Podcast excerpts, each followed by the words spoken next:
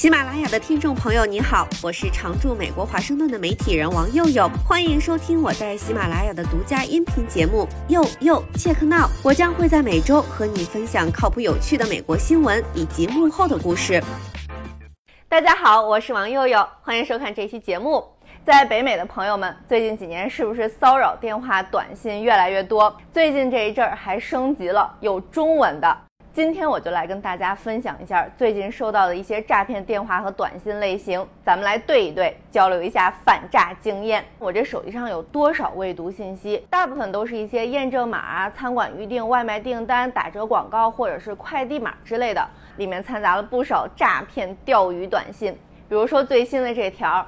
嗨，你之前说过要移植几株小玫瑰，我最近种了几株幼苗，你需要它们吗？我家绿植都成啥样了？我看起来像是那种能种得了小玫瑰的人吗？再看这条，刘静，阿拉萨说你特别想饲养一只阿拉斯加犬，这种瞎叫名字的，一看就是来套话的。我当然不会回复了。见我没反应，过了两个小时又给我发了张幼犬的照片，奶凶奶凶的。见我还是没回，有点急了。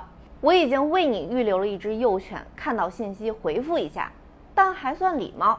前几天收到一个信息，你好，打搅一下，我家这个废弃的游泳池可以改装成恒温游泳池吗？配了一张不知道哪儿的抽干水的游泳池，土里两棵椰子树，一下子就穿帮了。我自然是没理，结果人急了。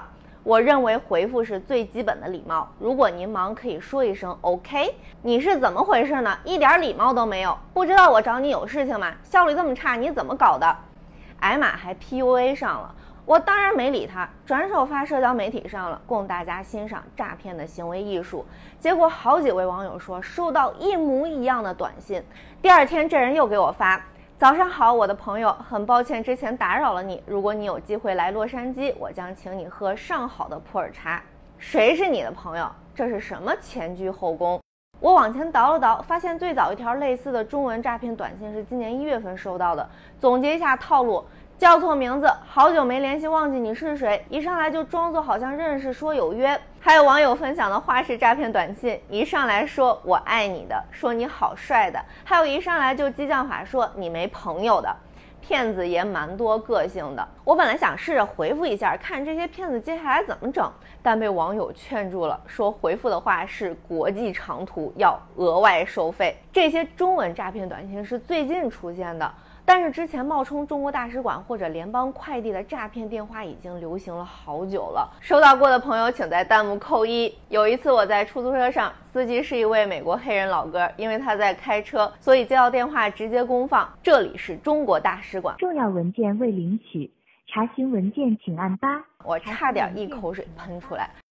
除了最近的这些中文的，英文诈骗短信和电话那更多更久了。美国各大电话公司显然已经注意到了这个问题，可以开启屏蔽骚扰电话的功能，但显然不是很管用啊。电信公司只是非常偶尔的才能分辨。短信的套路也基本上是假装认错人，打招呼钓鱼。比较狠的像是假装银行的诈骗警告，说我的卡被盗了，但我根本在这家银行没账号。还有骗你说有个马斯克要参加的加密货币活动链接，让你点。点进去，重要的事情说三遍，任何链接都不要打开，不要打开，不要打开。如果你确实在这个地方有账号，直接跟客服联系，而不是通过短信里的链接。另外，也不要回复，因为回复这样的信息会让你成为明确的诈骗目标。那现在这种诈骗越来越多，怎么办呢？美国 Ready 论坛上，网友们也都是不厌其烦。在美国，如果收到这样的短信，可以拉黑发信人，但很多情况下这根本没用，骗子似乎有无数号码可以用。另一个办法是举报，把这个短信转发七七二六，就会被电信公司把这个号加入防诈系统。还有就是向美国联邦贸易委员会举报。二零二零年，这个联邦贸易委员会收到了三十三万四千八百三十三起关于诈骗短信的投诉，比前一年翻了一番儿。但美国的网络安全专家说，目前也没什么太管用的办法，只能我们自己多留个心眼儿。除了我刚才介绍的，大家最近都收到过什么骚扰诈骗电话或者短信？欢迎发弹幕或者留言分享你的机智反诈经验。以上就是本期节目，我是王佑佑，欢迎在喜马拉雅订阅收听。佑佑切克闹，我们下期再会。